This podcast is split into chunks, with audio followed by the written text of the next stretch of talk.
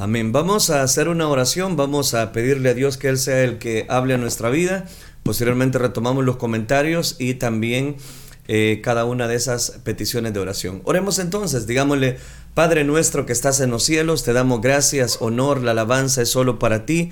Gracias por cada persona que en este momento nos está sintonizando a través de las plataformas, en las redes sociales. Gracias, Dios mío, porque la manifestación de tu Espíritu Santo realmente es eficaz en el conocimiento de todo el bien por el cual tú envías tu palabra. Ahora permítenos reflexionar en tu verdad, esta verdad que es una antorcha que ilumina nuestro camino. Permítenos, Dios mío, tener un momento de reflexión a través de esta serie que estamos desarrollando.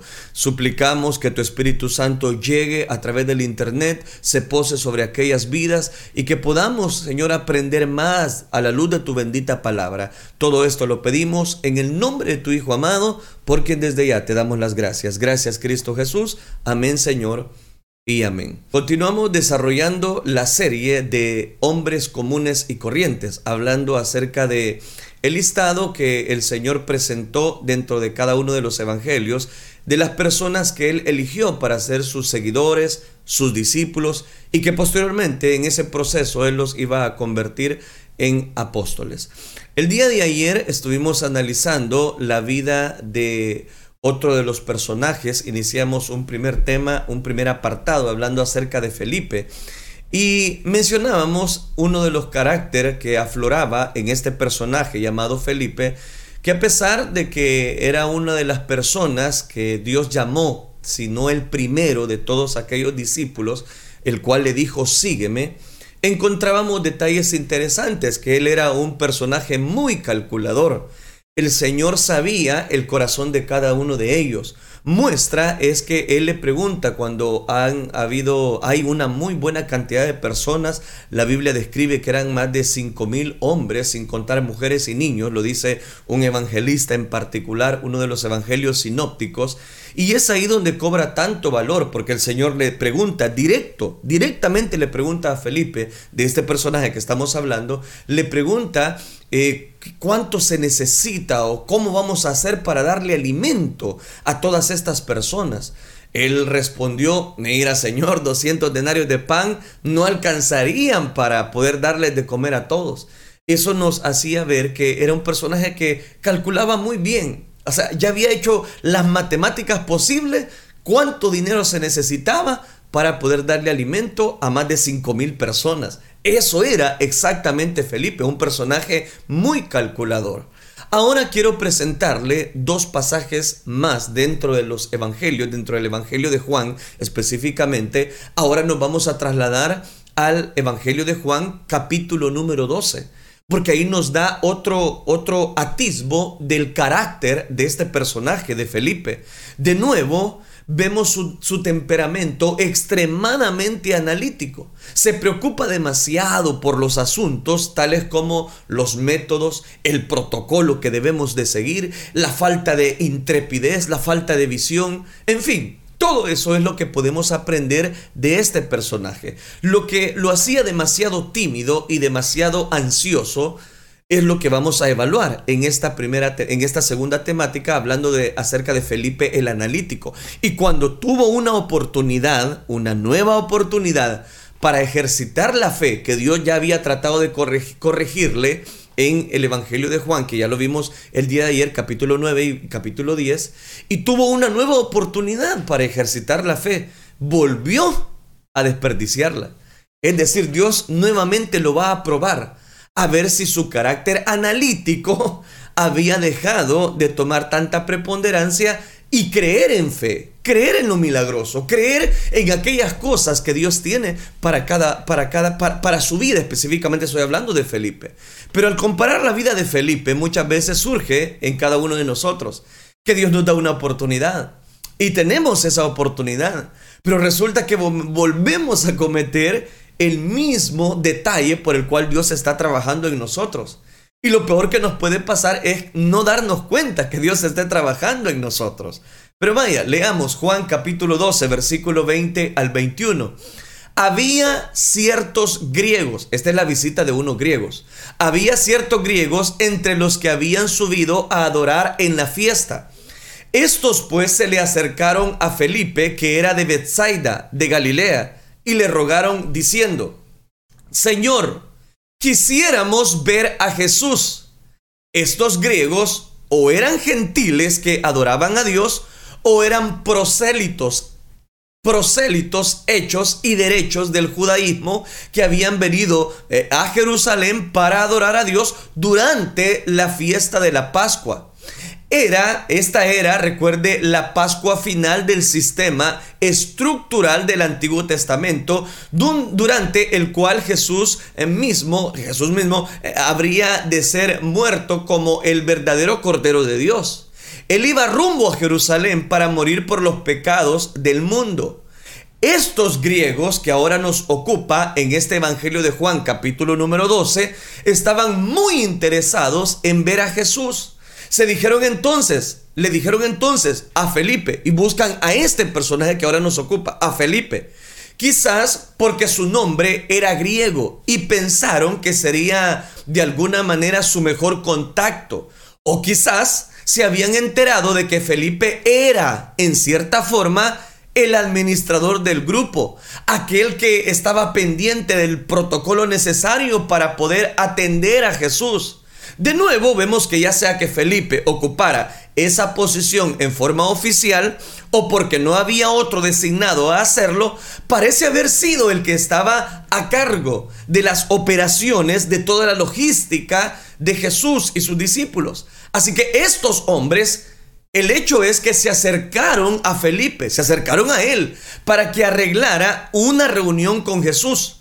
Estos griegos tocan la puerta, querían hablar con Jesús, pero se presentan delante de Felipe como diciéndoles, ¿nos puedes reservar un momento? Felipe, como el típico administrador, probablemente revisó todo el manual de protocolos, de procedimientos, porque ya se lo mostré, era una persona muy analítica, que tenía eh, en su mente específicamente. De hecho, si era como muchos administradores que se pueden conocer en diferentes empresas, tiene que haber tenido un manual de políticas por escrito, el que consultaría meticulosamente e insistiría a, seguir al pie de la letra cómo presentarse delante de Jesús. Así me lo imagino. De alguna manera, estos griegos supieron que este era la persona que se dedicaba a las reglas, así que le pidieron que arreglara aquella entrevista con Jesús. No era una petición difícil, no era una petición compleja. Pese a eso, Felipe parece no estar muy seguro en cuanto a lo que tenía que hacer. Si hubiera consultado el manual sobre los gentiles y Jesús, se habría dado cuenta que Jesús había dicho en una ocasión cuando mandó a sus discípulos a predicar, por camino de gentiles no vayáis y en ciudad de samaritanos no entréis, sino id antes a las ovejas perdidas de la casa de Israel. Aquí cito Mateo capítulo 10 versículos 5 y 6. Y en otra ocasión recuerde, no se pierda esto, de Mateo capítulo 15 versículo 24. No soy enviado sino a las ovejas perdidas de la casa de Israel. ¿Prohibía ese principio que los gentiles se acercaran a Jesús? Por supuesto que no. Al decir que había sido enviado a las ovejas perdidas de la casa de Israel, Jesús no estaba haciendo otra cosa que identificar la prioridad normal de su ministerio. Al judío primeramente y también al griego, dice Romanos capítulo 2 versículo 10. Este era un principio general, no una ley inflexible. Los griegos y otros gentiles estaban expresamente incluidos entre aquellos a quienes Jesús ministraba. Jesús mismo le había revelado a una mujer samaritana que él era el Mesías, allá en Juan capítulo número 5. Aunque el enfoque central de su ministerio era primero a Israel. Él era después de todo el Salvador del mundo, no solo de Israel. A lo suyo vino. Y ese es el punto. Y los suyos no le recibieron. Pero a los que le recibieron, a los que creen en su nombre les dio potestad de ser hechos hijos de Dios. Aquí cito Juan capítulo 1 versículo 11 y 12. Pero las personas como Felipe no funcionan bien con las reglas no escritas. Ellos tienen que tener un manual que consultar. porque quieren que cada regla sea dirigida e inviolable. No había ningún protocolo en el manual sobre cómo presentar los griegos a Jesús. Felipe no estaba preparado para hacer algo que no fuera convencional. No obstante, él tenía un buen corazón, de modo que llevó a los griegos a Andrés. Andrés sí que podía llevar a cualquiera a Jesús. De modo que Felipe fue y se lo dijo a Andrés. Entonces Andrés y Felipe se lo dicen a Jesús según Juan capítulo 12, versículo 22. Obviamente, Felipe no era un hombre decidido, porque nada le costaba presentar a los griegos delante de Jesús, sino que primero va delante de Andrés, primero va delante de otro discípulo que de alguna manera tenía la misma capacidad que él tenía. No había entonces precedentes en cuanto a presentar a gentiles a Jesús. De modo que buscó la ayuda de Andrés. Antes de dar cualquier paso, él tenía, él, él dijo, no, voy a consultar. Así nadie podría culparlo de no haber hecho las cosas de acuerdo al manual. Después de todo, Andrés siempre estaba llevando gente a Jesús. Y ese personaje llamado Andrés ya, no, ya lo analizamos. Andrés sería el culpable si alguien presentaba alguna objeción. Felipe muy bien podía lavarse las manos y decirle, no, es que yo le consulté a Andrés y Andrés me dijo que los trajese. Podemos suponer, sin temor a equivocarnos, que Jesús recibió a los griegos con alegría. Él mismo dijo, todo lo que el Padre me da, vendrá a mí. Y al que a mí viene, no, no le echo fuera. Juan 12 no registra nada sobre la reunión de Jesús con los griegos, excepto el discurso que Jesús dio en aquella ocasión. Y es lo que nosotros encontramos inmediatamente en este capítulo número 12 del Evangelio según San Juan. Entonces la Biblia no registra si hubo una reunión con los griegos o no, pero sí se nos dice esto, estos versículos. Jesús les respondió diciendo, ha llegado la hora para que el Hijo del Hombre sea glorificado. De cierto, de cierto os digo, si el grano de trigo no cae en la tierra y muere, queda solo. Pero si muere, lleva mucho fruto. El que ama su vida, la perderá. Y el que aborrece su vida, en este mundo, para vida eterna, la guardará. Si alguno me sirve, sígame. Y donde yo estuviere, allí también estará mi servidor. Y si alguno me sirviere, mi Padre le honrará. Aquí cito Juan capítulo 12, versículo 23 al 26. En resumen, les predicó el Evangelio y los invitó a que se transformaran en sus discípulos. ¿Estuvo bien que se llevara a estos griegos a Jesús? Absolutamente. Jesús mismo invitó a todos a beber del agua de la, de la vida gratuitamente. Jesús mismo los está invitando a beber de la fuente inagotable de esperanza, habría sido un error despedir a estos hombres. Felipe parecía saber eso en su corazón, aun cuando su cabeza estuviese obsesionada con protocolos, con procedimientos, con reglas específicamente. ¿Se da cuenta? ¿Se da cuenta que una vez más podemos ver cuán calculador era este Felipe? Hay veces, amados hermanos, amigos que me están escuchando o viendo a través de las redes sociales, hay veces no damos ese paso, que quizás nadie nos asegura que podamos salir victoriosos. Muchas veces no hemos dado ese paso y estamos a un paso de poder llevar bendición. ¿Pero por qué? porque sentimos que vamos a romper el protocolo, porque sentimos que no vamos a hacer esto, lo otro. Cuando digo romper el protocolo me refiero a las reglas, a los dogmas que muchas veces se tienen dentro de la vida espiritual.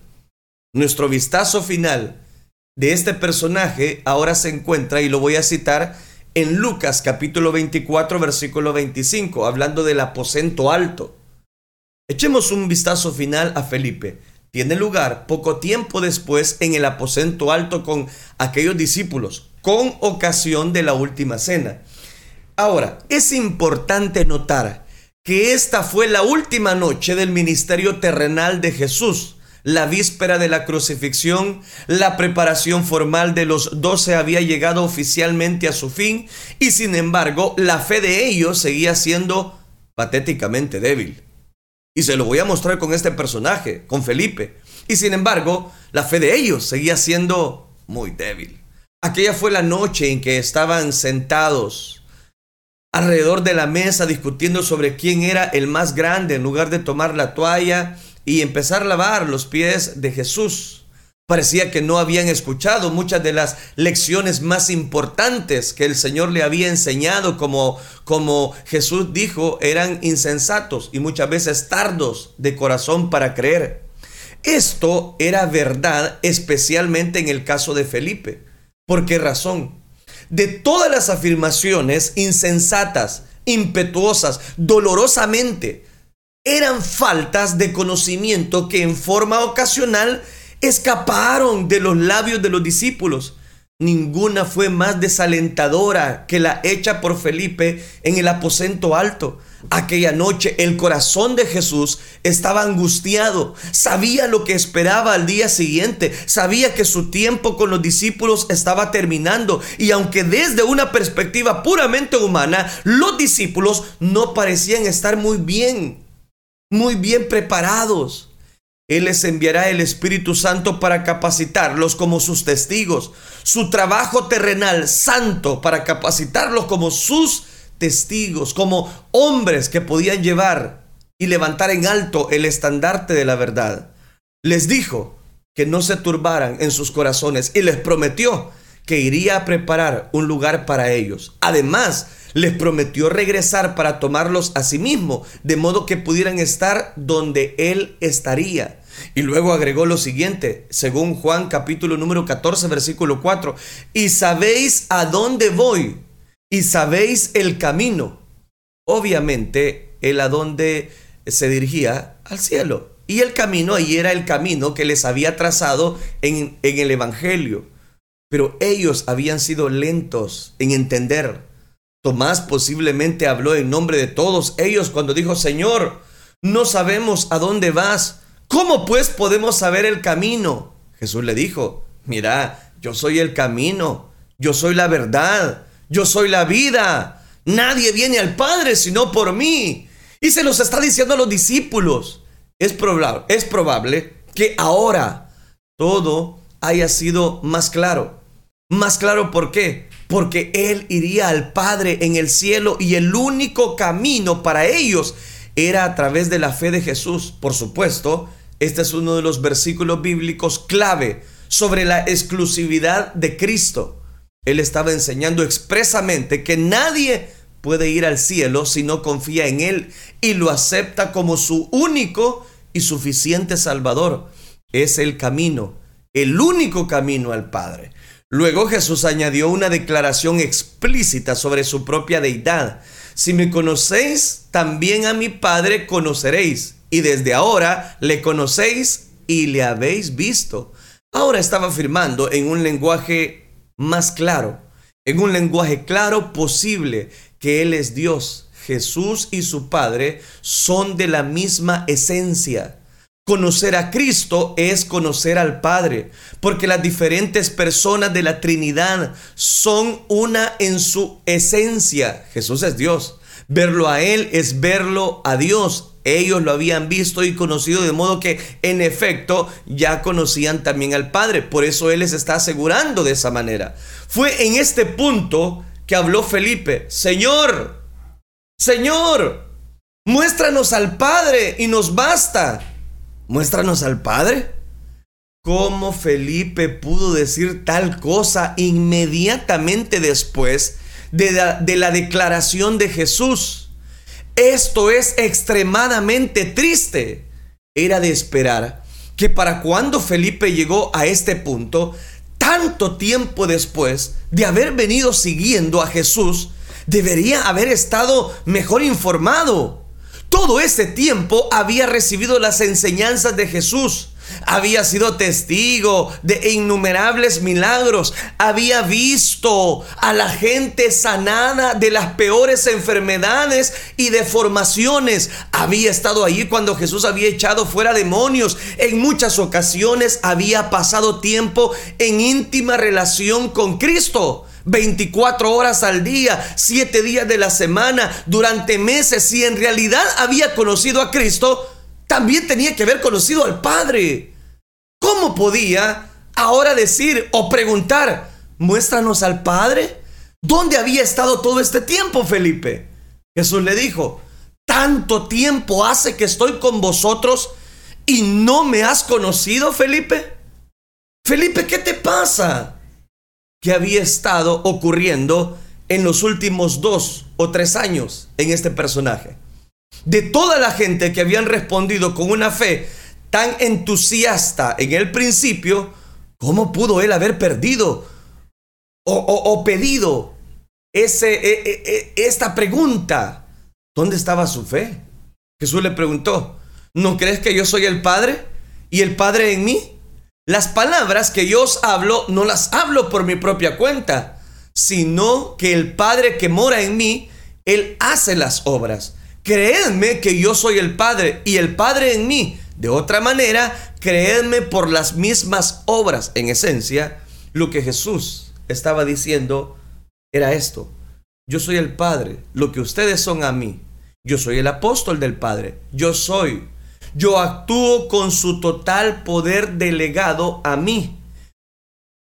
Y algo más, yo soy uno con el Padre, yo soy el Padre y el Padre es en mí. Compartimos la esencia divina, eso es lo que le está diciendo. Nótese la súplica, ¿no crees? ¿Cree?